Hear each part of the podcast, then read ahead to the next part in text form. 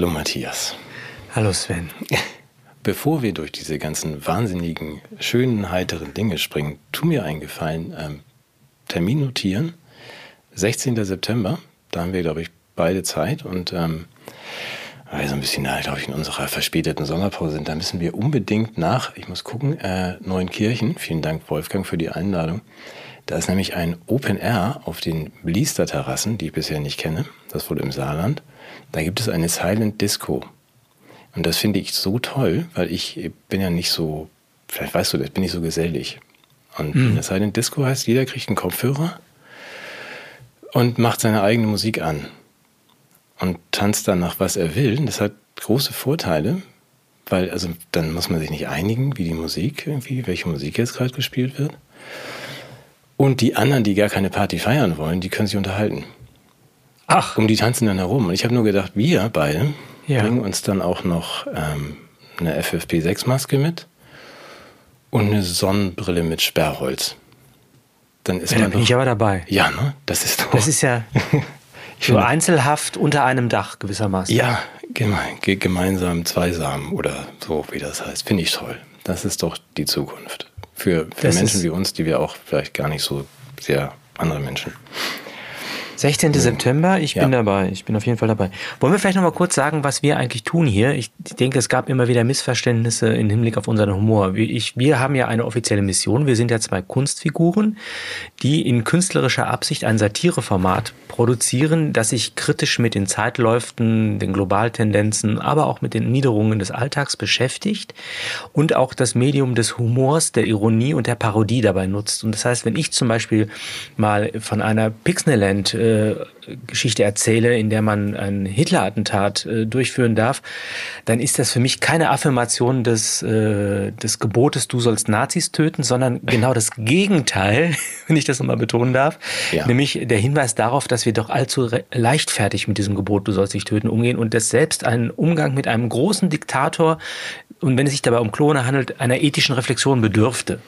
Mhm. Und das tun wir nicht zuletzt, weil wir ja auch symbolisch Verantwortung übernehmen für Deutschland, die Gesellschaft, Europa und die Menschheit, wenn nicht für den ganzen Kosmos, indem wir als Zentrum für, ich sag's nochmal, die Bekämpfung von Desinformation, Demokratie, Rassismus und Nachhaltigkeit, ethische Standards, politische Doktrinen und weitere Postulate zum Vorschein bringen, die wir als unhintergehbar für eine Zukunft des Abendlandes halten und auch für eine offene Gesellschaft. Ja, das musste ich nochmal loswerden, weil wir doch immer wieder missverstanden werden. Ja, das hast du sehr, sehr schön gesagt, Herr Bundespräsident. Wunderbar. Das war staatstragend, ja, oder? Ja, natürlich, absolut. Ich freue mich auch schon, wenn du statt dieses anderen Herrn dann im Schloss Bellevue sitzt und wir haben schon mal uns die, den, den Grundriss kommen lassen tatsächlich und geguckt, aber Guck, es ist mir Billy, von den... Wo das Billy-Regal hinpasst. Billy-Regal Also wir bräuchten eigentlich nur einen Bruchteil, haben wir gesehen, von dem, was wir da brauchen, äh, was da ist, aber... Ja, werden bestimmt das auch noch ein paar Gäste zugeteilt. Also wenn du da so. anziehst, dann... Ja, wir haben ja Wohnungsnot in Deutschland und äh, ich denke auch so, da, da würde ich dann auch ganz großzügig sein und da Leuten Platz gewähren. Also ein, ein guter Freund von mir wäre ja beinahe eingezogen, ich hatte ich ja, glaube ich, erzählt, in Bellevue. Ähm, Wer, Christoph Köhler? Butterwegge. Ach so, ja, stimmt. Christoph Butterwegge ja. damals, ja. Aber ja. hat ja dann leider nicht geklappt. Hat sich beworben, aber hatte keine. Ja, und Max Otte auch. Ich kenne ja schon zwei Leute, die da beinahe eingezogen werden. Ja. Vielleicht sollte ich es nächstes Mal tatsächlich probieren. Ich nehme dich mit. Ja, mich? Ach so, dann, ja. dann gibt's ja, ja, aber dann hm, weiß nicht, was, was der Vermieter da so für Bedingungen stellt im Bellevue. Keine Ahnung. Ich, ich gehe immer, wenn ich irgendwo einziehe, mit so einer großen Schlagbohrmaschine da durch und bohre erstmal Löcher in die Wände. Ah, deshalb kriegst du nie Wohnungen, meinst du, oder könnte da ein Zusammenhang bestehen? Ja. Das hätte ich jetzt nicht sagen sollen. Also ich glaube, das ist das einzige Hindernis äh, zwischen mir und dem Amt des Bundespräsidenten ist wahrscheinlich mein miserables Verhalten als Mieter. Ja, ja. Das können wir aber ja, ich kann dich ja mal coachen, wie man sich so ein bisschen besser aufführt bei so Besichtigungsterminen. Offene Besichtigung Schloss Bellevue, dass du dann nicht irgendwie deine Black Decker mitbringst. Heißt das noch Black Decker? Oder? Ich habe eine Hilti. Ja gut, dann bist du fein raus. Dann muss man ja. auch nicht Black, aber Black darf man ja sagen. Ähm, für, für den, für, ich habe für noch ganz kurz als Ergänzung für den Shop, ich halte das mal so hoch, dass man das vielleicht lesen kann, wenn ich es ein bisschen nach unten kippe. Kannst du das sehen? Das für unseren, mit denen verhandle ich gerade. Weil das ist ja geil. Das ist eine regenbogenfarbene, ähm, recycelbare Zahnbürste, beziehungsweise zwei. Und alle Erlöse gehen natürlich auch an die LGBTQ-weltrettende Klimafraktion. Ich denke und gehe davon aus, dass nicht nur die Humble Corporation, wie die heißt, also die demütige Firma, das sind wir ja auch, dann passen wir ja gut zu denen. Und vielleicht ja. gibt es ein Sondermodell B&B mit Verbrennermotor. Und im Superheldenkosmos von Marvel jetzt auch Humble Man, ja, der Hampelmann, der Ach, der, sich ja. an jeder moralischen Strippe bewegt, wenn man an ihm zieht und den richtigen Knicks macht. Das wäre mir auch sehr wichtig. Und du weißt, Mundhygiene liegt mir am Herzen. Ja. ja mhm. Wie Hygiene insgesamt mir am Herzen liegt. Ja. Äh, und ich weiß nicht, ob du dich noch erinnerst an Carius und Bactus. Kennst du das noch? Ja. Das war ein, ein Lehrfilm. Ja, ich weiß. Und da muss man mal sagen, den kann man ja heute so nicht mehr zeigen, weil Carius und Bactus, das ist natürlich, das sind natürlich maskuline Stereotype, die da wieder bedient werden. Und ich hoffe, dass die Humble Co. sich auch dafür einsetzt, nicht nur diese Regenbogenfarben Zahnbürste, sondern eben auch die, die korrekte Ansprache der entsprechenden Erreger im Mund.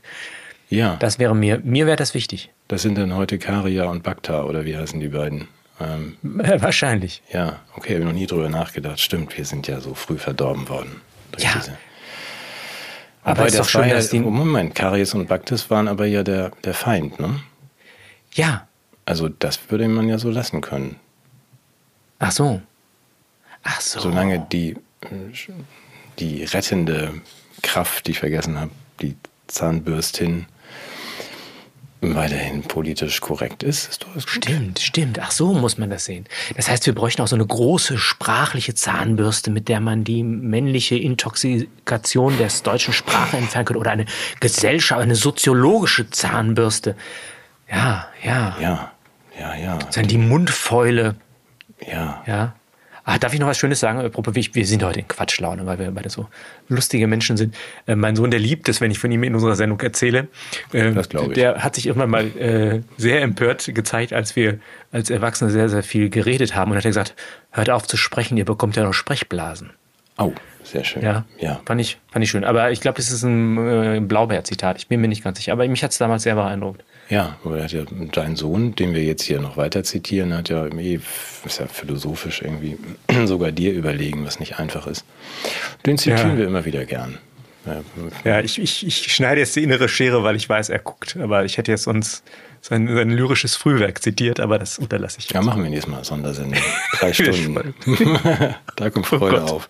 Auch auf unseren ich brauche den noch den TikTok-Kanälen. Oh nein, um Gottes Willen. Ja. ja.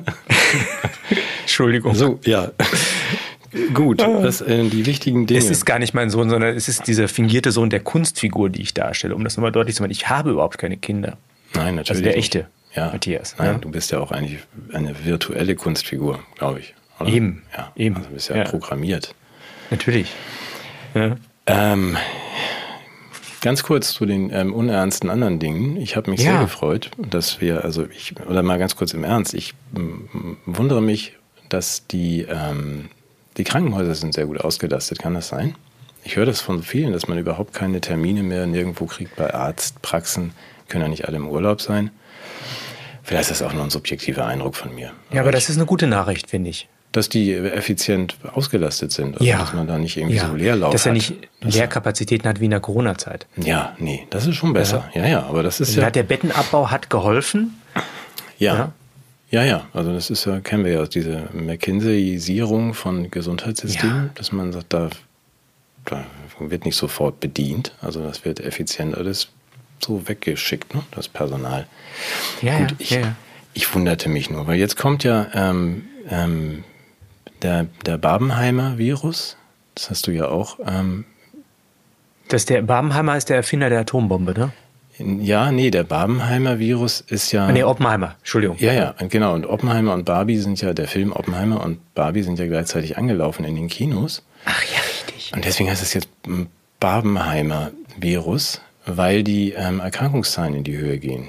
Und man sagt, der ist quietschpink und zugleich extrem tödlich. Genau. Und deswegen, also weil die Menschen jetzt so eng zusammengedrängt äh, zusammensitzen in den Kinos, haben wir dieses, äh, dieses explosionsartige ähm, Covid-Geschehen schon wieder. Das ist diskutiert worden. Ich glaube nicht, dass man das am Ende wird halten können. Aber gut, das ist eine Arbeitshypothese. Ja, aber ich bin ganz froh, dass erste Kliniken darauf reagieren und die Maskenpflicht wieder Ja. eingeführt haben. Ja, da werde ich auch, wenn ich mal wohin fahren muss, dann nach Kiel. Also das ist tatsächlich. Stell dir so vor, du weg. kommst mit einer, mit, einer, mit einer relativ geringfügigen Krankheit in so ein Klinikum, weil äh, man geht ja nicht hin, wenn man krank ist in Kliniken, und kommt dann wieder zurück mit einem Barbenheimer Virus. Ja, grauenhaft. Die machen das schon richtig. Wobei in Krankenhäusern kann man ja sogar möglicherweise nachvollziehen, dass man in bestimmten Räumen eine Maske trägt. Zum Beispiel im OP. Finde ich nicht unvernünftig. Ja, ja. Wenn die anderen das nicht machen, bin ich eher beunruhigt. Wenn das nur Stimmt. Kiel macht in Deutschland, weiß ich nicht. Ach so, Sie ach mir so. die Katze aus dem OP und. ja, aber da nochmal beisteuernd, wenn ich das ähm, kurz darf, aus der Wirtschaftsabteilung. Ich habe mich ja sehr gefreut über die ähm, Verlautbarung von unseren Freunden von, von Biontech. Du erinnerst dich, das ist diese kleine, erfolgreiche An der Goldgrube. Ah, genau, die kleine erfolgreiche Virenabwehr. Dieses kleine Start-up-Unternehmen, Ja. genau. Mhm. Die haben ja im zweiten Quartal ähm, nur 167 Millionen Umsatz gemacht dieses Jahr und letztes Jahr waren es 3,2 Milliarden. Haben aber die ähm, Aktionäre schon mal entwarnt und gesagt, wir kommen aber jetzt trotzdem in diesem Jahr auf 5 Milliarden Umsatz, weil ähm, jetzt kommt ja die Herbstoffensive. Also die wissen ja In der jetzt Ukraine? Schon, nein, in, äh, was die Impfkampagne. Ach so, ach so. Also sie wissen jetzt schon, dass sie jetzt wieder ordentlich Kasse machen und ähm, haben ja auch ein neues, äh, einen neuen Stoff erforscht gegen die jetzt kommende Eris-Variante. Glaube ich, Eris ist, glaube ich, ne, Göttin der Zwietracht. Ja, aber ist, ja gut. Jedenfalls ist auch da Entwarnung. Also Biontech kann man wieder ka- kaufen, die Aktie. Da wird im Herbst äh, reichlich Bewegung sein, nach oben. ich muss Noch mal gerade mein, mein Online-Banking hier gerade. Wie, wie, wie, wie viel Milliarden wollten wir investieren bei Biontech? Wir beide? Ja. All in, würde ich sagen. All- all in. Ja. das sind alle, die, alle Milliarden, die wir noch haben. ja. Da macht man nichts falsch. Nein. Der Ugo, der weiß schon, was er tut. Nein, das alles vor dem Hintergrund, das haben wir ja auch alle mitbekommen, Mhm. dieses Gestänker von irgendwelchen Abgeordneten, die dann doch mal fragen, was habt ihr denn eigentlich für Zahlen, was das, hat das denn irgendwas genützt, diese sogenannten Impfungen? Die Antwort war ja kurz gesagt, der, der, das Gesundheitsministerium, nee, solche Zahlen haben wir nicht. Also das finde ich ganz gut, dass man sowas auch dann schlicht ignoriert. Man sagt, das äh, stört doch alles nur. Bin aber gespannt, wie die Reaktion der der Menge so sein wird, ob alle denn begeistert wieder auf die fünfte Impfung springen. Das sagen jetzt schon die Apothekerverbände und so weiter. Es wartet noch zwei Wochen, dann ist ja die BioNTech und Moderna äh, angepassten Spritzen da und dann auffrischen bitte zum fünften Mal. Es hält eben immer nur ein Dreivierteljahr. Ja.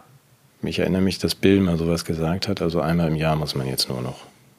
Nur noch. Ja, hat er gesagt, immer mehr. Also ich muss ganz ehrlich sagen, ich habe mich fünfmal impfen lassen, schon im Voraus. ja, ja, aber du hast dich ja und, auch und die Booster noch? Du hast ja auch fünfmal gegen die Masern impfen lassen. Du bist, gehst einfach auf sicher. Das ist ja. Nee, auch gegen, gegen alles, gegen alles. Auch Ja. Schluckimpfung. Ich habe ich hab ja vier Impfpässe, weil die lassen einen ja dann irgendwann nicht mehr. Mhm. Wenn, und dann merken die das nicht, dass du schon mehrfach geimpft bist, wenn du das auf mehrere Pässe verteilst. Ja. Sehr gut, ja. Vierfach hält Ist, besser. mein- ist mein Tipp auch für die Zuschauer. Ja. Ja? Machen. So. Machen, machen, machen, machen.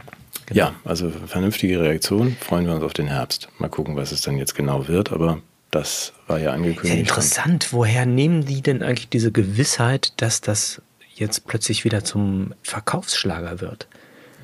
Weil mein Eindruck ist eigentlich, das ist so ein bisschen Vergangenheit. Mhm. Dass wir in so einem postpandemischen Zeitalter leben. Ja, aber da täuscht dich nicht. Wir wissen von Anfang an, du weißt das genauso gut wie ich und alle anderen. Es war immer wahnsinnig gefährlich, dieses ganz neue Virus. Und du siehst ja jetzt auch an diesen hohen Krankenständen, also teilweise 60 bis 100 Prozent mal so hoch, höher als, als jemals in der Geschichte der Aufzeichnung in Deutschland und die Übersterblichkeiten. Du siehst ja, Auch die Abgänge bei, bei Kindern. Long-Covid, dieses Virus ist lange noch nicht weg. Das hat auch keine anderen Gründe. Also das ist einfach dieses ganz, ganz neue 2020er Virus. Da ist zwar damals irgendwie nichts passiert, aber im Laufe der Zeit hat sich das eben so verändert, dass wir es, dass es immer wahnsinnig gefährlich bleiben wird. Aber ist es dann nicht riskant, wenn wir jetzt keinen Lockdown machen und auch die Systeme wieder umstellen? Und einen Punkt, vielleicht kannst du mir den auch erklären, weil du bist ja auch nicht nur ähm, ja, Virologe, ah, sondern ja. auch äh, Klimaforscher. Richtig. Ja. ja äh, da hat jetzt der, wie heißt der noch, dieser, ah, unser Gesundheitsminister, ich habe es vergessen, Jens Spahn hieß der, ne? Ja, Oder nee, der. der, dieser, dieser, dieser Zurückhalt, nee, nee, der andere. Hm. Weiß, wie du meinst. Karl. Ja, der, glaube ich. Karl, ja. genau. Ja. Ja, der hat gesagt, dass aufgrund des Klimawandels die Pandemien zunehmen. Ja. Ja, ja. Woran, ich, ich verstehe das gar nicht. Woran liegt denn das? Wie ist denn da der Zusammenhang? Äh, dann können die Viren, glaube ich, leichter reisen. Kommen dann leichter in die so, Flugzeuge. und dann kommen sie schneller zu uns, bringen Ja. auch noch wahrscheinlich ein paar Mücken mit oder so, so. texanische Alpha-Gall-Zecken oder so, dass man. Das hängt ja alles zusammen. Äh, Lone Star-Zecken. Die machen dann ganz viele Sachen mit. Du hast gerade was anderes. Alpha, Geil? Gall, nee, Gall. Ach, Gall. Gall. Ja, ja, Ach Gall. so, okay. Hm. Ja, ja. Nee, das habe ich auch nicht verstanden. Aber Karl trifft sich ja gerade mit Tedros, oder? Die sind doch gerade wieder mit, Ja. wieder mit seinem eigenen ähm, Airbus A737 oder wie die heißen. Ähm, nein, so heißen die natürlich nicht. Sind doch alle jetzt nach Indien wieder geflogen, einzeln. Um das. Apropos Fliegen, darf ich den noch kurz loswerden? Ich wünschte, das wäre mir eingefallen als Gag, aber äh, der Bernd Zeller hat auf seiner Seite äh, Zellers Zeitung wieder sehr schön gesagt, es gibt, glaube ich, jetzt 136 Milliarden Sondervermögen für die Flugbereitschaft der Bundesregierung. Und auch da wiederum würde ich sagen, das ist ein Schnäppchen, weil es sollte uns schon so was wert sein, dass die alle gut und sicher, ja, weil das ist ja immer wieder diese Bugklappen, die gehen ja auf bei den äh, Flugzeugen, ne? Bugklappen? Das Ja, die sollen jetzt ja zugeschweißt werden, die Bugklappen bei den Politikern. Bei den Politikern. Oder bei Ja. ach so. Ach nee, ah, nee, habe ich ich das bringst du da Dinge durcheinander. die Bugklappen? Waren das die auch? Waren das nicht die an den Fähren? Na gut, okay, du kennst dich Ah, ja nee, besser ich- aus. ich meinte ja die- der Sportpilot hier. Wenn du sagst, dass Ich bin der Mobilitätsexperte. Flugzeuge haben Bugklappen. Mhm. Und lassen, über, Ja, die haben da nicht auch ein Heck und einen Bug oder so. und lassen über Hawaii Kerosin aus der Bugklappe ab und zünden das dann an. Natürlich. Das ich Ah, jetzt. Ich glaube, das war jetzt aber eine Verschwörungstheorie. Liebe Zuschauer, äh, ja, wir weisen darauf hin, dass wir hier Medienkompetenztraining machen und nicht alles, was wir hier sagen, sollten Sie auf die Goldwaage legen. Ich finde das gut, dass du uns heute immer wieder sozusagen verteidigst, auch prophylaktisch, weil wir wissen alle, dass in zwei Wochen äh, Google, YouTube und ähm, Safari und Firefox solchen all diesem Blödsinn, also dieses, diese medizinischen Fehlinformationen, das machen wir ja nicht, wir machen ja nur Spaß. Genau. Aber alle anderen werden ja dann nicht mehr angezeigt. In den Suchfunktionen. Das finde ich ganz gut. Das ist dieses, Ja. warum muss man jemanden töten, wenn man ihn totschweigen kann? Also wenn man das, das einfach ganz human Ja. aussortiert aus Google, Safari, Firefox. Das müsste ja eigentlich reichen. Aber wir bleiben natürlich. uns Ja, das ist bitte- der Tod der Auf innerhalb der, eines Regimes von Aufmerksamkeitsökonomie ist, ist äh, eine Maßnahme, die wir befürworten. Und du weißt, dass wir selber auch als Kompetenzzentrum denen zur Seite stehen und dabei helfen, solche Leute zu zensieren, die sowas verbreiten. ne? Ja. Wir sind ja so eine Art Korrektiv des Korrektivs. Ja, finde ich großartig. Ja. Ja, mach mal du. Also ich, Ja. ich passe weiter auf, dass wir immer wieder sagen, wir sind dafür. Wir sind dafür. Wofür sind wir denn noch diese Woche? So, Hm. du bist ja auch für irgendwas, oder? Ja, ich bin eigentlich, ich weiß nicht, wofür ich bin. Ich bin für mehr Verfassungsschutz. Das hat ja damals Willy Brandt schon gesagt, mehr Verfassungsschutz wagen. Ja. Und was ich jetzt gelernt habe, ist, dass äh, wir da äh, auch Vorreiter sind, weil äh, eigentlich nicht in allen Ländern es üblich ist, dass Parteien überwacht werden vom Verfassungsschutz. Und ähm, dass da jetzt äh, auch der ehemalige Verfassungsschutzpräsident äh, in den Genuss gekommen ist, äh, die Segnungen der, ja, darf man sagen, Staatssicherheit. Ich glaube, das schafft falsche Assoziationen äh, am eigenen Leibe zu verspüren. Also Herr Maaßen selber ist äh, offensichtlich ähm, nicht mehr als verfassungstreu. Ja. Das, ich bin mal ganz kurz, bevor du weitermachst. Äh, es gibt aber überall, das müssen unsere Zuhörer auch wissen, es gibt überall natürlich einen Verfassungsschutz auf der Welt. Weil du sagst, ja, dass nur der Deutsche so gründlich ist, aber es gibt natürlich überall diese Institution. Das weiß ich gar nicht. Ich glaube nirgendwo. So? Nö. Ja, eben, ne? Ja. ja. gut, das war nur, äh, gut, Herr Maaßen, entschuldige. Ja, der ist Nee, aber das ist gut, das zu sagen, weil, weil das, das ist ja, weil, das, man muss ja auch mal sagen, wir haben ja wirklich eine schöne Verfassung. Ne? Die heißt ja. bei uns Grundgesetz. Mhm. Und die zu schützen ist ja erstmal nicht verkehrt. Ja, das, das, machen wir ja im Grunde auch. Wir, ja. Gerade die heutige Sendung hat einen großen verfassungsschützerischen Impetus. Ja. Wirst du sehen, ja. Weil, ja. Und, und der ist natürlich sensibel oder manchmal auch ultrasensibel und hat manchmal auch so ein bisschen, äh, wir hatten schon mal gesprochen, immuno, immunologische Überreaktion oder Fehlwahrnehmung, der Verfassungsschutz. Mhm. Und jetzt ist es ja so, dass der Herr Maaßen offensichtlich ähm, da in, in, ach guck mal, jetzt genießen wir erstmal hier die. Der Herr Maaßen, ja, was hat er gemacht? Ja. Ja, der hat ja, glaube ich, also äh, angeblich sich ähm, wurde er in Kontakt mit den äh, mit Reichsbürgern äh, gestellt. Mhm. Habe ich gehört. Und er soll mitunter Menschen kennen, die irgendwelche Sprache verwenden. Mhm. Weißt, weißt du noch mehr? Nee, ich höre die, äh, ich weiß nur, dass er, glaube ich, nicht, ich weiß es nicht. Ich glaube, er ist auch noch abgehört worden, was man natürlich darf. Nee, daraufhin hat man ihn abgehört, genau. Ja, genau. Ja. ja. Das ist ja. aber ja auch in Ordnung für einen Verfassungsschutz, oder? Also, dass man solche Menschen, die ja. sowas. Ja, vor allem, vor allem wirklich äh, anlasslos, verdachtslos. Ich, ich finde, da werden viel zu wenig Leute werden abgehört. Das sollte man machen. Ja, wir erinnern uns daran, dass Herr Haldenwang, heißt er, glaube ich, ja auch gesagt hat, dass er die AfD nicht allein verhindern kann. Das ist ja schon auch ein deutlicher Hinweis, dass, wofür der Verfassungsschutz da ist. Ich habe mich nur unter der Woche gewundert, weil ich das gar nicht verifizieren kann, dass dieser Herr Maaßen ja behauptet hat, der Herr Ramelow, kennst du den aus Thüringen, mhm, der, mhm. das wäre ja ein Kommunist. Und er hat dann auch erklärt, dermaßen, was denn ein Kommunist ist. Also nicht einer, der meint, dass irgendwie alle ein bisschen gleicher behandelt werden sollten, sondern so, wie man sich das vorstellt. Dass Demokratie eben heißt, dass ähm, Vertreter von Parteien, die alle der gleichen Meinung sind, durchaus irgendwie da, sich unterhalten dürfen. Mhm. Aber alle anderen sind rechts. So, und ich wusste nicht, dass Ramelow 27 Jahre unter Beobachtung des Verfassungsschutzes stand, als Maaßen da noch zuständig war. Das ist ganz interessant, das Verhältnis zwischen der, des Beobachtetseins durch einen Verfassungsschutz und das Wahrnehmen höherer Staatsämter. Mhm. Da gibt es welche, die werden erst vom Verfassungsschutz beobachtet und nehmen dann höhere Staatsämter ein. Und dann gibt es welche, die nehmen höhere Staatsämter ein und werden dann vom Verfassungsschutz beobachtet. Mhm. Und bei denen, bei den einen ist das quasi eine Qualifikation für diese höheren Staatsämter und bei den anderen ist es eine Disqualifikation. Also man würde sagen, also die, den kann man jetzt nicht mehr wählen oder der ist nicht mehr diskutabel dermaßen, weil möglicherweise hat der Herr sich was zu Schulden kommen lassen. Mhm. Ist interessant, ne? Ich finde das Ganze hochinteressant und natürlich loben wir es, dass es das ja. nur bei uns gibt. Und auch, dass man da so Revanchismus dann irgendwie betreibt. Also ich will jetzt nicht weder Herrn Maaßen noch Herrn Ramelow irgendwas unterstellen, aber Nein du beobachte mich ruhig. Wenn ich dann an der Macht bin, dann mache ich das auch. Also beobachte ich dich und dann drehen wir den Spieß um. Der Unterschied bestand darin, dass der Herr Maaßen eigentlich nicht glücklich war, äh, habe ich in dem Interview gehört, mit der Überwachung von Herrn Ramelow und glaube ich unter seiner Ägide auch die Überwachung sogar eingestellt wurde. Ja, danke für die Ergänzung. So also habe ich das auch verstanden, ja. Aber ja, das, ja.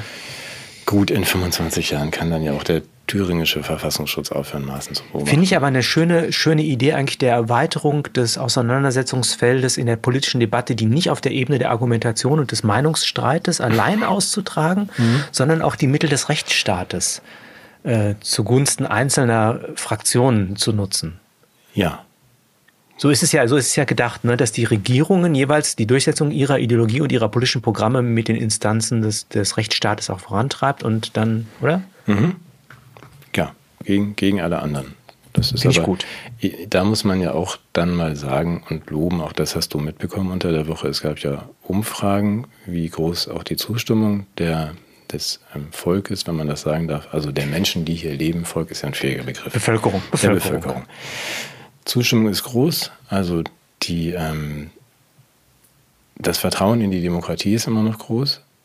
Einschränkungen nicht in die deutsche Demokratie. Also da sagen die Nein. Deutschen schon, das ist leider nicht mehr da, aber insgesamt schon.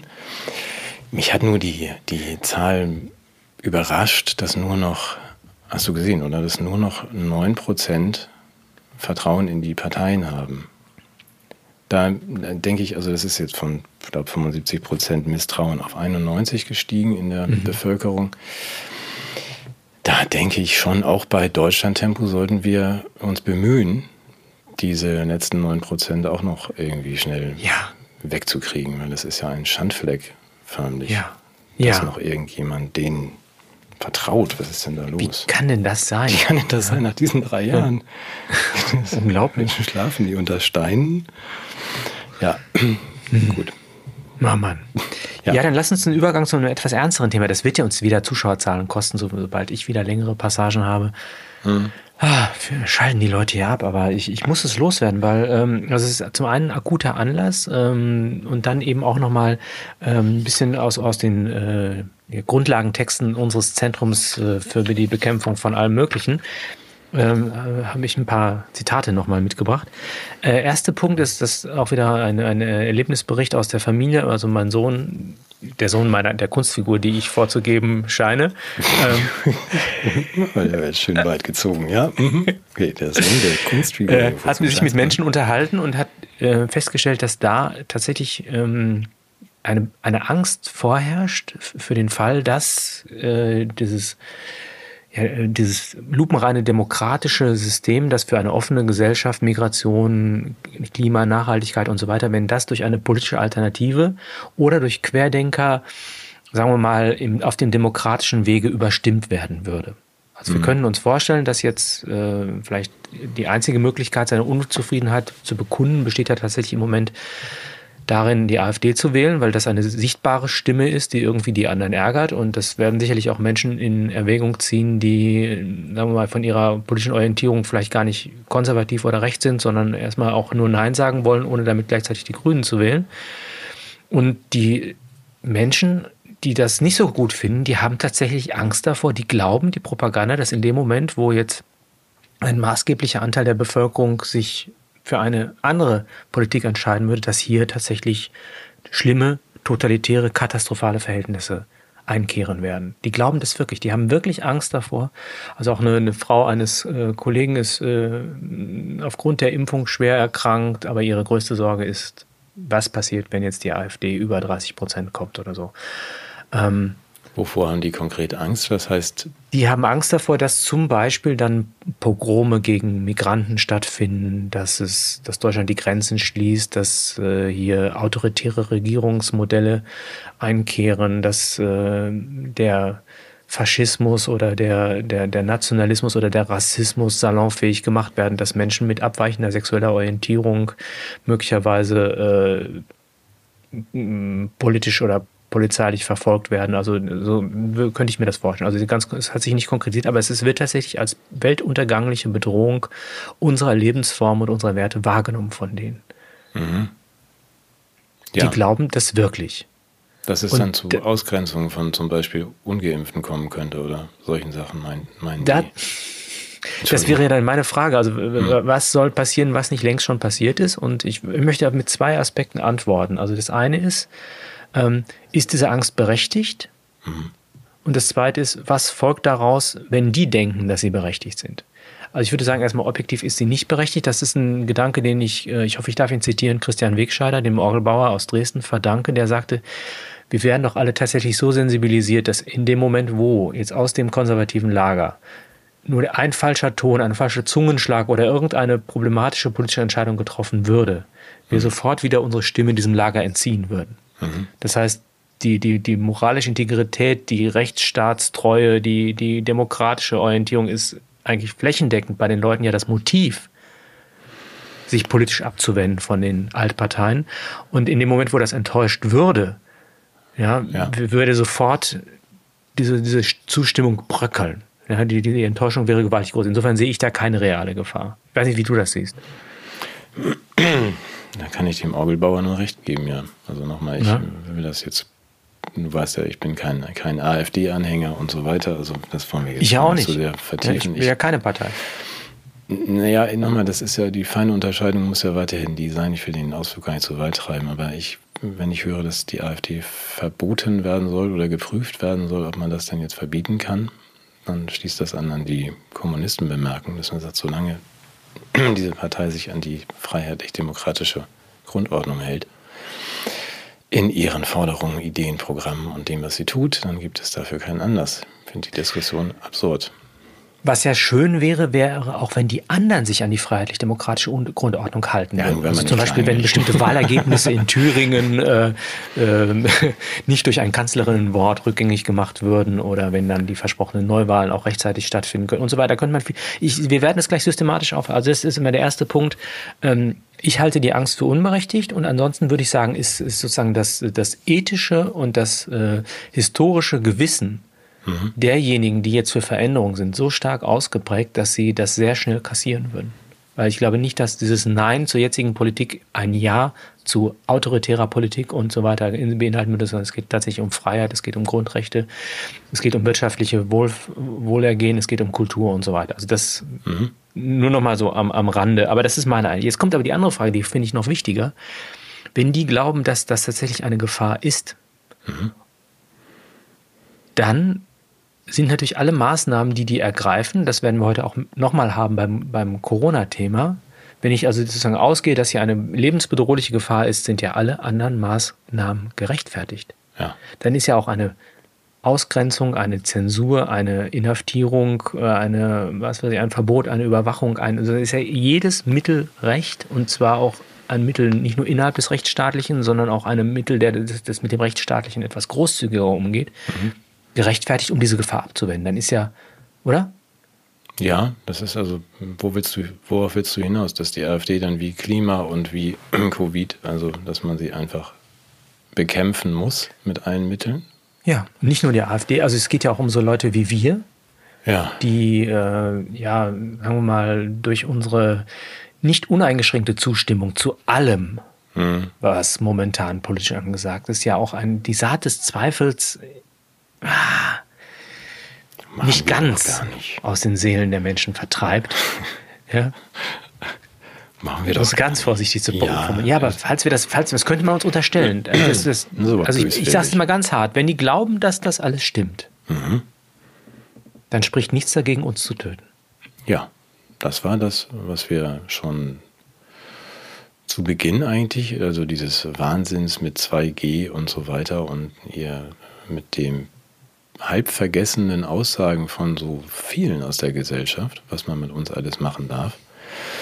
Ich glaube, da waren wir schon mal, wenn man das nicht so ein bisschen dann aufarbeitet oder sehr aufarbeitet und relativiert und wieder, wieder klar zieht, wie unrecht das alles war, dann wiederholt man das. Und hast du völlig recht. Also dann kommen wir in der nächsten Runde, egal wegen was übrigens, ob wegen mhm. Krankheit, äh, Klima, weil wir müssen ja alle verglühen, wenn du weiter Auto fährst, oder wegen abweichender Meinung, die einfach nur stört auf dem Weg und gefährlich ist, dann ja.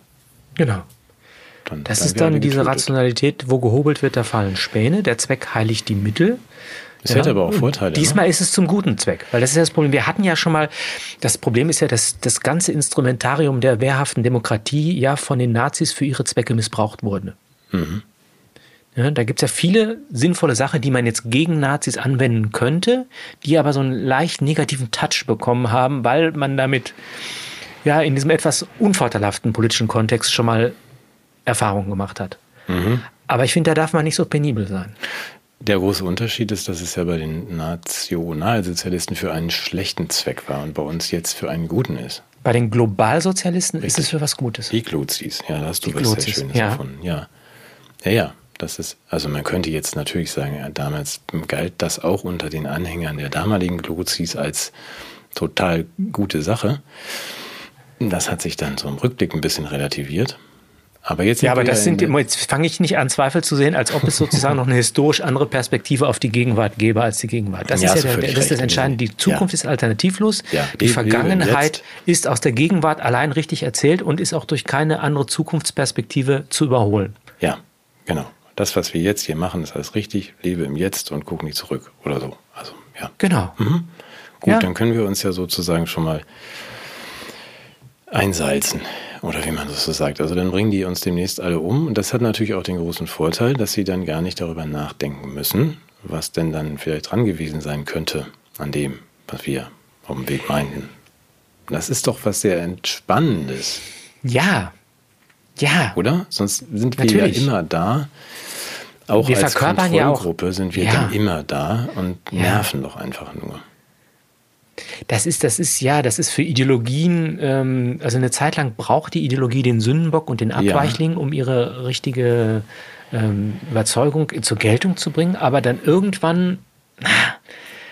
Das ist, musst du auch wirklich, wenn du dann die, die Betreiber dieser Geschichte berätst, das machst du ja immer so, du berätst ja auch Macron und Sarkozy wahrscheinlich gerade und diese ganzen Leute, da muss man schon auch äh, nochmal drüber sprechen. Die von der Leyen ist gerade auf, auf dem. Äh, die berätst du gerade? Die berate ich gerade, ja. Ja, also da muss man auch gucken, wie geht man damit um. Wie gesagt, ausradieren ist eine gute Idee, ja. aber wenn jetzt so der Eindruck ist, auch das muss man ja mal unter irgendeinen dicken Teppich kehren, dass von uns, uns ähm, leichtsinnigen, wahnsinnigen, ungeimpften, ja. ähm, keiner bereut, glaube ich, dass er nicht geimpft ist. Ich ahne, dass du das jetzt sogar noch umdrehst, dass es möglicherweise unter den Geimpften. Vielleicht kann ich mir das, das, auch sparen jetzt, aber mit diesem Punkt. Aber da, da ist was dran. Ja, hm. und da kannst du mal sehen, wie gefährlich wir sind. Ja, eben. Wenn man das jetzt auch noch ja, weiter denkt, noch ein Genuss Jährchen, ohne Reue. Ein Jährchen weiter. Und dann sagt, das ist, ist immer noch keiner von den ungeimpften Bockigen. Es bedauert immer noch keiner, weil das ja damals ein Schnupfen war. Aber hm. ihr sterbt auch weiterhin wie die Fliegen. Also spätestens dann wird es ja doch Zeit, dieses. Wenn das weg ist, dann hast du ja, sind ja alle gleich. Also dann das haben ist, alle Long Covid. Ja, ja, ja. Und das Virus geht nicht so richtig weg und man muss weitere Dauerimpfserien erfinden und so und wir stören nicht mehr. Ja, und auch in anderer Hinsicht nicht, ne? Ja, ja. das stimmt schon. Ja, mal gucken, wie viel sie davon einfangen können, weil Manchmal habe ich den Eindruck, dass nicht alles, ähm, dass auch diese ganzen Klimaleugner und möchte mein Haus behalten, Woller und wie die heißen, dass die gar nicht. Diese Autofahrer, Raucher, Fleischesser. Ja, das ist aber, dass es irgendwie nicht exakt die gleichen sind wie die, die sich aus, weil sie Englisch können oder denken können, geweigert haben, diese experimentelle Therapie zu machen. Ich glaube, ich weiß nicht, ob das exakt die gleichen sind. Bin ich sicher. Beobachten wir mal. Ich hätte jetzt noch was Schönes aus der Rubrik äh, Wie war es früher? Ja, zum Thema Corona, einfach mal nochmal dran erinnern, damit wir das nicht. Und dann hätte ich noch äh, aus unserem Grundsatzprogramm unseres Zentrums äh, ein paar Kriterien, wie wir Diktatur, Totalitarismus und Faschismus erkennen können, falls der jetzt tatsächlich droht. Oh ja. Soll ich erstmal mit dem Beispiel anfangen oder? Ja, früher, du früher, du Wie war es früher? gestriger. Ich habe ja. hier was, das ist, ich habe hier damals und da bin ich total froh. Ich habe jetzt meine Festplatte aufgeräumt, ähm, aufgefordert schon im, im Frühjahr 2020 mir Hygienekonzepte von Schulen zu schicken. Mhm weil ich das sehr interessant finde, weil es, die Schule und da sind ja aufgefordert worden, Alleinstellungsmerkmale auszubilden, indem sie Schulprogramme ähm, formulieren. Mhm. Das war ja der Gedanke, dass Schulen sind ja im Wettbewerb. Also hast ja, wenn du jetzt die Wahl hast, äh, ich schicke jetzt mein Kind an so eine bayerische Waldorfschule oder an eine niedersächsische Montessori-Schule oder an eine, an eine, ich verstöpsel sie mit einem Computergymnasium in Rheinland-Pfalz brauchst ja ein Schulprogramm und brauchst Kriterien und da haben die unglaublich viele Blüten der, der Individualisierung getrieben. Das war in dieser marktförmigen Organisation des Bildungswesens der Renner und ich dachte mir, wie bildet sich eigentlich diese Programmatik, diese intensive pädagogische Pro Pro Programmierung oder, oder Profilierung, wie bildet die sich eigentlich ab in den Hygienekonzepten? Mhm. Ich kann dir sagen, gar nicht. Das heißt, der Irrsinn war identisch, egal ob Waldorfschule, Montessori, Reformpädagogik oder Hardcore-Gymnasium oder sonst irgendwas, das war überall dasselbe. Mhm. Es gab ein paar Blüten und ich würde gerne ein bisschen zitieren. Ja. Und äh, damit, dass man einfach nochmal dran erinnert. Also zum einen äh, geht es darum, dass schon relativ früh jetzt diese Hygienepläne geschrieben werden mussten und es wurde eine, eine ultra vulnerable Gruppe identifiziert, die ja noch gefährdeter sind als alte Menschen. Das ist ja der Lehrer. Ja, ja, das ist mir früh aufgefallen, ja. Der mhm. ist ja unglaublich verletzlich und empfindlich und sensibel und auch kaum belastbar. Das liegt unter anderem daran, dass er zum Beispiel nie mit jungen Menschen in Berührung kommt, die ganz viele Keime mitbringen. Das, dass, wenn es eine Berufsgruppe mit schlecht trainiertem Immunsystem gibt, dann sind es die Lehrer.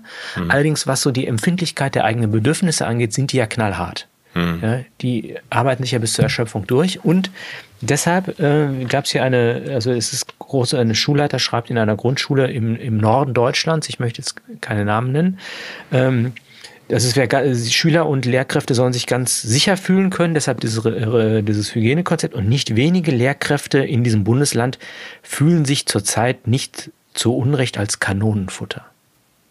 Im Kampf gegen das Virus damals oder wo sind Ja, jetzt? hilflos ausgeliefert an der, das Virus greift an und reihenweise fallen die Lehrer wie das Gras unter der Sense des Schnitters. Mhm. Aber das ist jetzt schon fast historisch, ne? was du da Das ist historisch. Das, okay. ist, das ist aus, aus, Jahr, aus, dem Jahr 2020 herausformuliert. Ich muss sagen, es stimmt. Wir haben nach wie vor den Tag des toten Lehrers, wo wir die Namen verlesen von all den Kollegen, die ihr Leben gelassen haben als Kanonenfutter im Zeit der Virus. Das ist eine Liste, die reicht nicht aus. Da wird ja, ja. Ja, möchte ich jetzt auch nicht, möchte ich mich jetzt auch nicht drüber lustig machen, aber das waren wirklich die Menschen, die am meisten Blutzoll gezahlt haben in diesem Zusammenhang. Ja, patriotische also, Pädagogen gefallen in der Covid-Front. Ich möchte dieses Denkmal gerne sehen.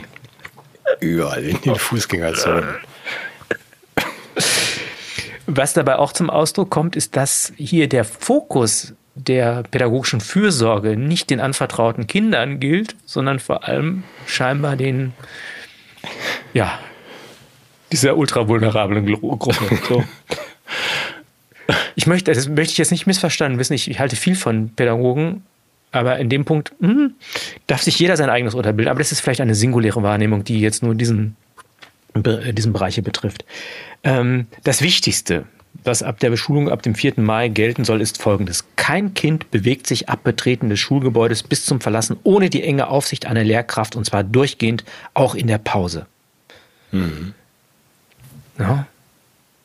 Hast das du dagegen ist, das ist was dieses, einzuwenden? Oder hattest du ja schon? Nee, ich halte das für selbstverständlich. Und ich, ich will auch das außerhalb von Corona, das ist es, wir nennen es Überwachungspädagogik oder Disziplinarinstitution. Und ich finde, das ist, äh, das ist dieses, dieser Gedanke der Selbstständigkeit und der freien Entwicklung des Kindes, ja. der dadurch zum Vor Vorschein kommen will. Ne? Das ist so schön, wenn man das da früh lernt, oder? Ja, auf, auf jeden Fall. Ja. Auf jeden Fall. Äh, dann die, die Maßnahmen selbst wiederum. Also wenn ein Kind das Schulgebäude betritt, setzt es vorher eine MNS auf. Du kennst die Abkürzung Mund-Nasenschutz. Auch die Lehrkräfte tragen den MNS. Obwohl es kommt, gibt hinterher mildernde Umstände für diesen Text.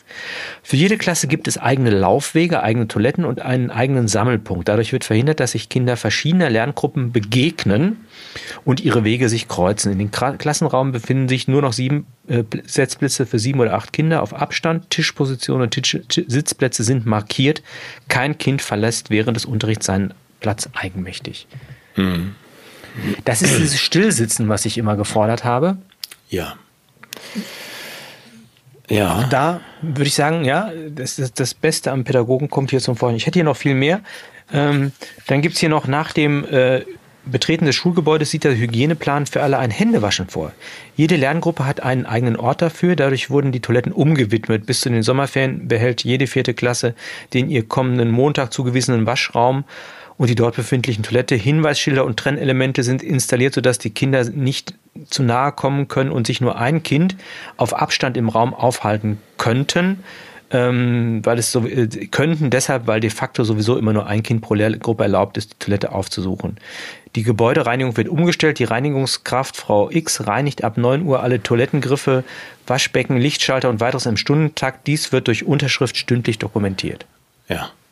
Und reinigen. Großartig, ne? Reinigen. Alle Türen in dem Innenbereich werden mit, mit Keilen offen gehalten, damit nicht Klinkengriffe und Rahmen unnötig angefasst werden müssen. Bei Regelstößen, Verstößen wird ein Kind für den Rest der Woche im Homeschooling belassen. Ja, Ihr Kind hatte ja. oder hat Geburtstag, dürfen Muffins oder ähnliches für die Mitschüler mitgebracht werden? Nein. Nein. Natürlich nicht. Das könnte den ja angefasst haben, den Muffin oder so. Natürlich. Und das ist wieder, wenn die das glauben, ist das alles plausibel. Und jetzt habe ich am Ende, und das wirklich, wenn wer immer das jetzt verzapft hat und sich vielleicht dafür schämt, es gibt einen Punkt, den ich für ja, warmherzig, aber im Grunde auch im Rahmen des Hygieneregimes für nachlässig halte, das Tragen der, der Mund-Nasenschutzes ist eine Belastung für Kinder und Lehrkräfte. Mhm. Auch das längere Sitzen am Platz ist für manche Kinder eine Herausforderung. Deshalb gilt, wenn alle Kinder ihre Plätze eingenommen haben, können auf Ansage der Lehrkraft die Mund-Nasenschutzbedeckung abgenommen werden. Das war aber vor der Maskenpflicht in den Schulen. Mhm. Ich hoffe, dass dieser Punkt dann entsprechend auch korrigiert wurde. Ja, aber das kommt ja wieder. Also dann denke ich, musst du nochmal genau hingucken, ob sie das dann auch in dieser zweiten Runde dann wirklich auch konsequent zu Ende bringen. Nicht, dass da jemand die Maske abnimmt. Weil das, das konterkariert ja diesen ganzen Plan. Eben. Und da ich gilt jetzt das Gleiche wie gerade, wenn ich das ja. ordnen darf, oder willst du erst? Nee, bitte. Ja, mhm. wenn das alles stimmt, also wenn man wirklich glaubt, dass das das gefährlichste Virus der Gröpatz, größte Pandemie aller Zeiten ist, mhm. ja, mhm. dann ist das richtig und konsequent mhm. und dann führt es zu diesen, ich würde sagen, pädagogisch katastrophalen, für, wir sprechen über Grundschüler, ja, schrecklichen Imprägnierungen des Kindes im Hinblick auf die Wahrnehmung seiner Sozialbeziehungen, im Hinblick auf die pädagogischen Räume, im Hinblick auf die pädagogische Autorität, die sich als Disziplinarautorität ja, äh, unglaublich stark präsentiert. Also pädagogische Autorität immer verpönt. Ja, also mal jemanden Erziehungshinweis geben im Hinblick auf Sozialverhalten. Uiuiuiui. Mhm. Das war ja gefährlich. Aber als Hygieneautorität war der Lehrer ja hier plötzlich wieder reinkarniert. Ja, also wenn, wenn man das alles für plausibel hält, ist es, ist es, ist es das Richtige. Mhm. Und es gibt keinen Grund, irgendwas zu revidieren. Nur die Plausibilitätsprüfung fehlt mir.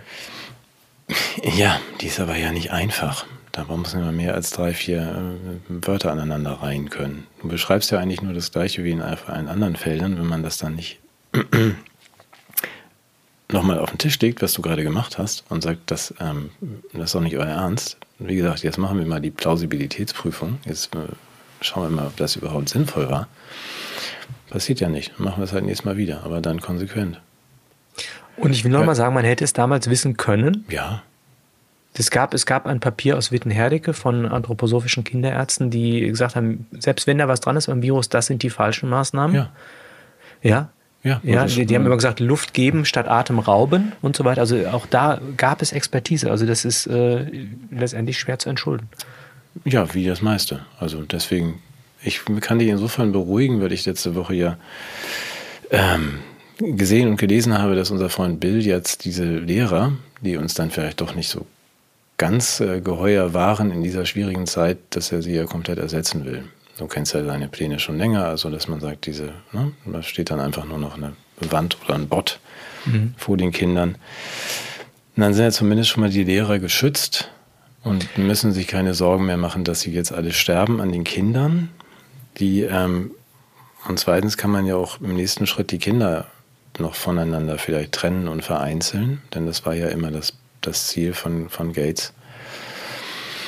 Dieser Screen New Deal, also mhm. zu sagen, wir bleiben alle schön zu Hause mit unserem, mit unserem Tablet und ähm, werden da einzeln beschult. So ein bisschen wie die Silent Disco. Ja, genau. Deshalb fand ich das so einen schönen Start. Wir hatten das nicht vereinbart. Ich habe auch schon einen Slogan dafür, den würde ich, also als, als, ich bin ja auch Imageberater von Bill Gates, mhm. keimfrei lernen, ja, wäre meine.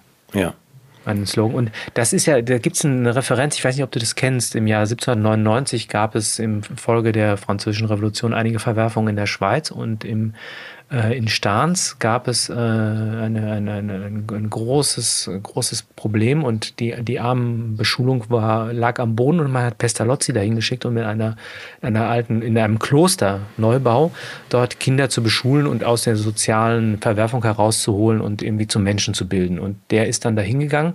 Und da muss man sagen, wie, wie, wie riskant und wie, ja, wie, wie naiv auch von ihm, denn das Gesundheitssystem damals in der Schweiz war wirklich nicht in der Lage, diese ganzen möglichen Infektionen, die er da kriegt. Und dann geht er dahin und sagt, du musst die Kinder trösten und wenn sie weinen, musst du sie in den Arm nehmen. Und äh, damit du überhaupt mit, mit verwahrlosten Kindern was anfangen kannst, musst du eine Vertrauensbeziehung schaffen und so weiter.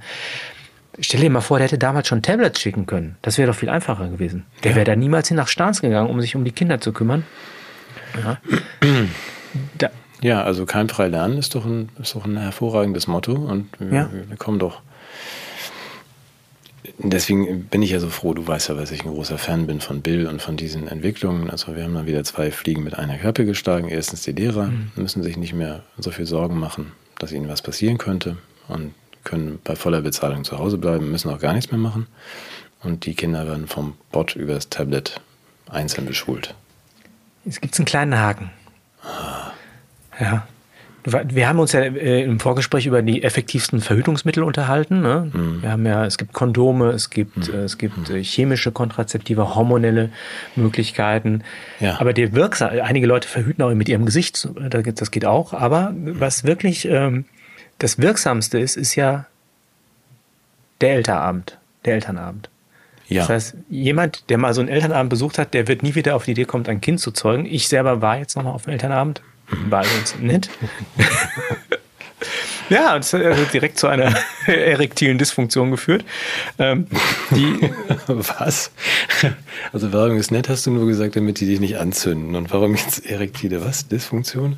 Bei der Elternabend, ach so. Äh, nach dem Elternabend. Ja, ja. verstehe. Das muss man aber ja bei, dann bei 14-Jährigen, muss man Bilder vom Elternabend zeigen.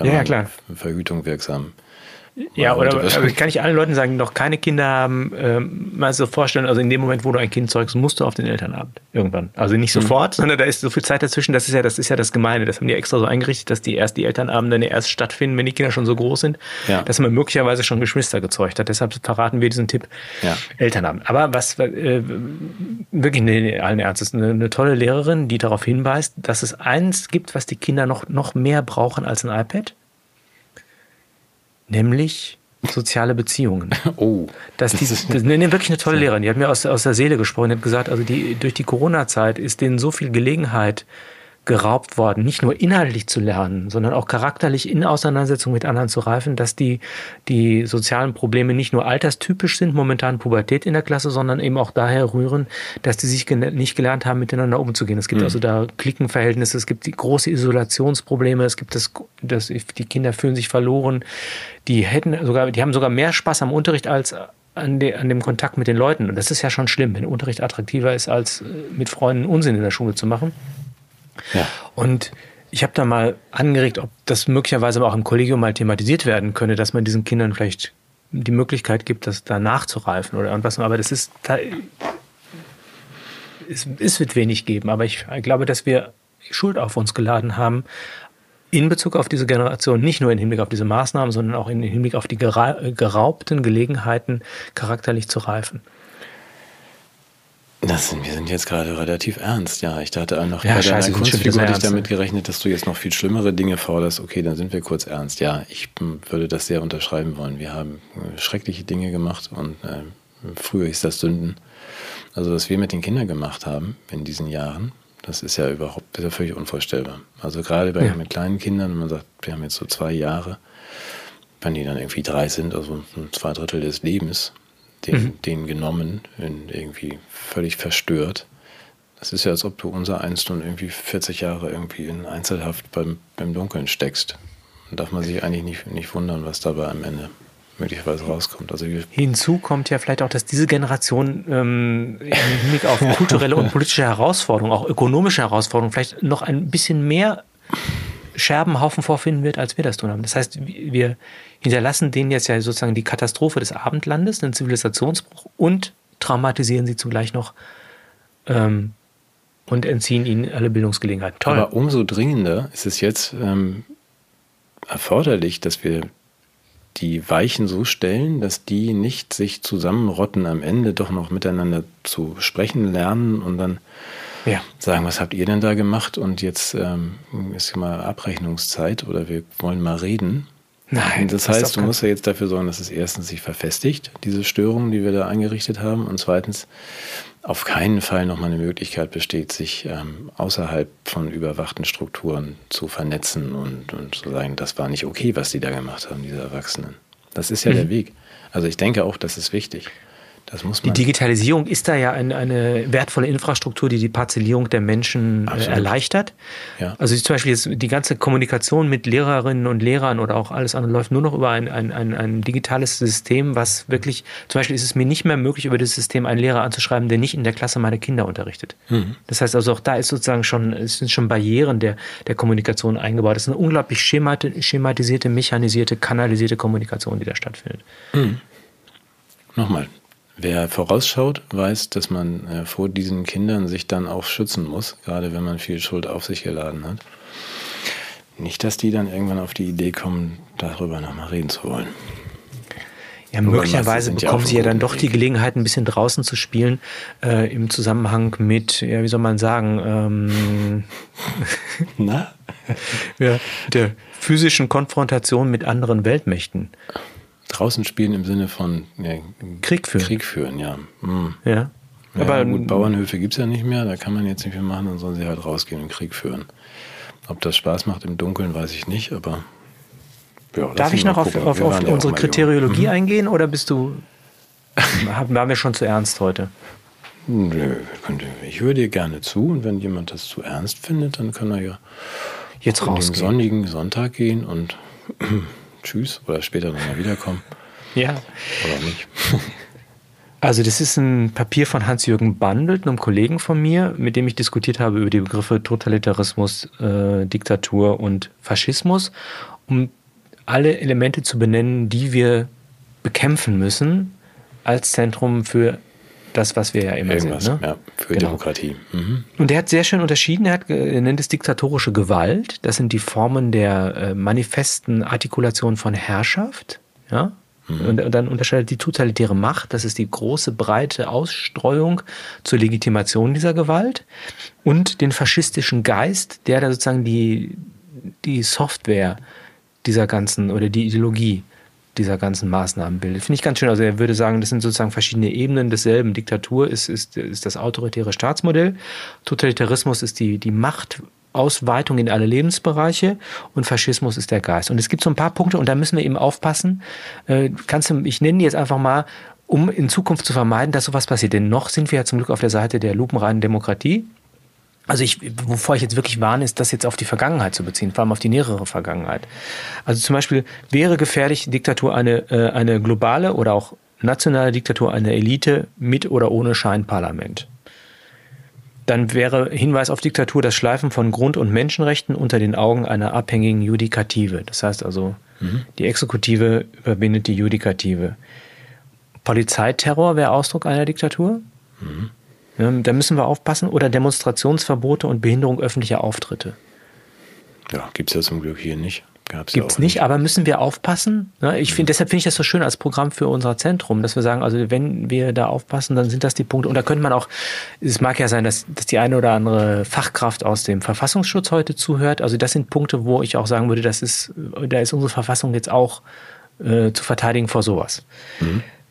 Ähm, Totalitäre Macht, wie äußert die sich? In der forcierten Ausbeutung der Massen. Dann in einer Harmonisierung der Massenmedien und Organisationen und einer Zensur von Internetportalen. Da müssen wir aufpassen, dass da nicht, dass sowas nicht passiert. Äh, dann würde man Sprachregulierung äh, als Hinweis von Totalitarismus wahrnehmen. Da wird hier als Beispiel, ich finde das ein bisschen unzutreffend, dass die Political Correctness ge, äh, ge, erwähnt ähm, ein politisch gesteuertes Expertentum statt sich frei entfaltender Wissenschaft mhm. wäre ein Hinweis auf Totalitarismus. Ähm, eine kulturelle Krise, Cancel Culture und Kitsch zur Einhegung des Denkens, Infantilisierung der Bevölkerung, Enthistorisierung und Zwangsläufigkeit der Zukunft auch ein Ausdruck. Also der Totalitarismus erstreckt sich nicht nur auf die Gegenwart, sondern der reagiert auch rein in eine Umdeutung der Vergangenheit und in eine jetzige Festlegung der Zukunft. Wir sprachen gerade hm. vor einigen Minuten genau davon. Atomisierung und Vermassung des Gemeinwesens, eine digitale Währung, massive Überwachung und Kontrolle des Einzelnen, Militarisierung des Alltags, Ausschaltung von Regimegegnern. Mhm. Da müssen wir aufpassen, dass sowas nicht passiert, oder? Sonst ähm, ich dachte, das war jetzt eine Gebrauchsanweisung, was wir machen müssen. Ich habe nur nicht zugehört. Also, ja, okay, nee, das klang ja bis eben, bis du davor gewarnt hast, klang das sehr logisch. Also, dass man das so machen muss, um für äh, sozialen Frieden zu sorgen. Das finde ich ja auch die volle Zustimmung von allen. Das ist mal für mich.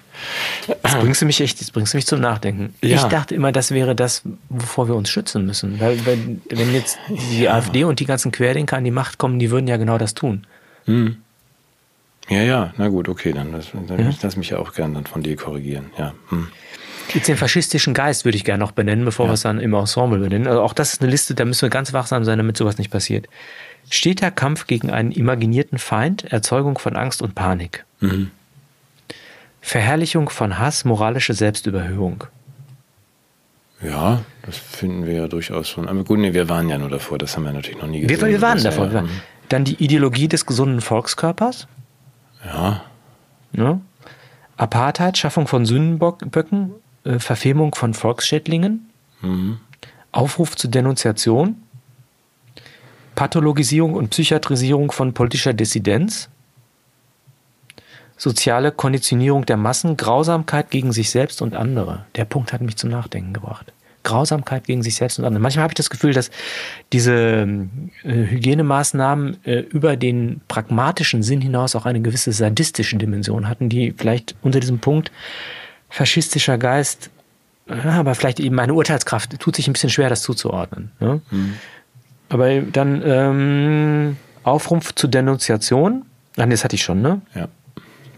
Ähm, Euthanasie von Alten und Kranken, Internierung von Regimegegnern und Verfemten mit einer Perspektive ihrer Vernichtung. Und da hört der Spaß dann auch auf.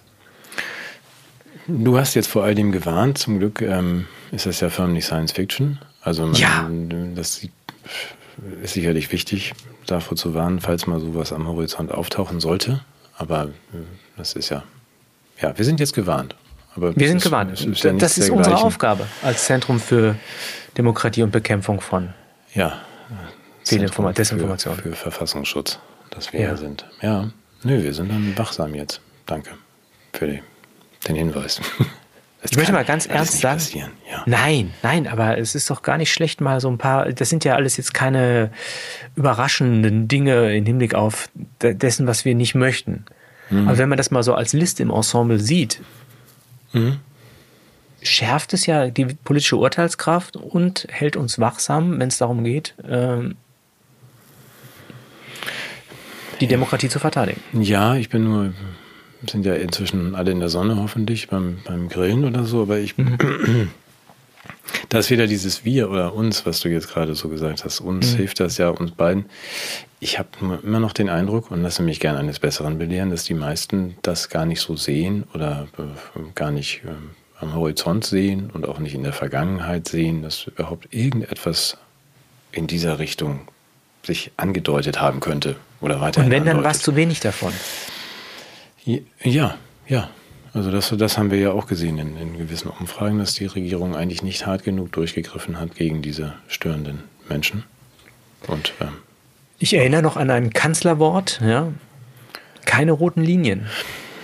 Ja, nochmal, aber wir sind ja entspannt dabei. Wir sind ja nur auch Beobachter als Kunstfiguren ja. und als äh, Realmenschen, dass wir sagen, gut, das können es ja nur zur Kenntnis nehmen. Also das, ich bin gespannt, wie sich das jetzt im Herbst entwickelt mit der neuen mhm neuen Therapiekampagne für BioNTech und so. Ja. Die dann wir lassen das einfach mal so stehen. Ne? Wir wollen, ja. glaube ich, mit einer persönlichen Bemerkung die Sendung beschließen. Oder? Ja, wir mögen also euch alle. Also ich zumindest. Nee, wir, wir, mögen euch alle.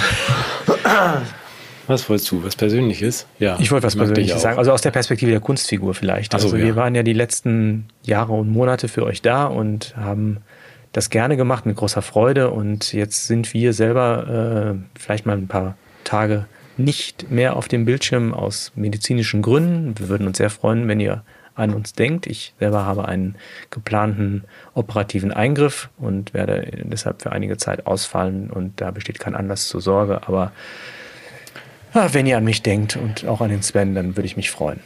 Wir, genau, die Bitte zündet mal eine Kerze an für Matthias. Das, das hilft immer. Denk mal Denk mal an den guten Herrn Dr. Burchard. Ich mache das auch. Wir machen das alle zusammen, also damit es dann schnell wieder, wieder heil ist. Wir haben aber nächste Woche trotzdem noch ein, gerade eben aufgezeichnet sozusagen, unsere Zeitenwende für 1990. Die werden wir dann auch noch zeigen. Und dann sind wir hoffentlich schon wieder so halbwegs, halbwegs beisammen wieder da. Oder? Ja, und vielleicht kriegen wir zwischendurch noch was hin, wenn es geht, aber wir können da nichts versprechen, aber wir würden uns halt freuen, wenn, wir, wenn ihr uns nicht vergesst und eure Treue auch über den Sommer hinaus in den Herbst hineinreicht, weil im Winter werden wir wieder ein Lagerfeuer anzünden und die Wärme der Menschlichkeit. Ja, aber vorher machen wir auch mal unsere Sommerferien und fahren noch mal hier zu diesem Open-Air-Dings hier mit, mit der, na, Single-Disco, also ja. Holzsonnenbrille und so, das möchte ich ja gerne mal sehen. Dann frage ich dich danach, ob du auch da warst. Weil ich dich ja nicht gesehen und gehört habe. Ähm, gut, Also wir drücken jetzt die Daumen und zünden Kerzen an. Und dann nächste Woche kann man uns sehen und dann sind wir auch schon fast wieder da. Okay. Okay. Macht's alle gut und du auch, Matthias. Bis dann. Tschüss. Ciao.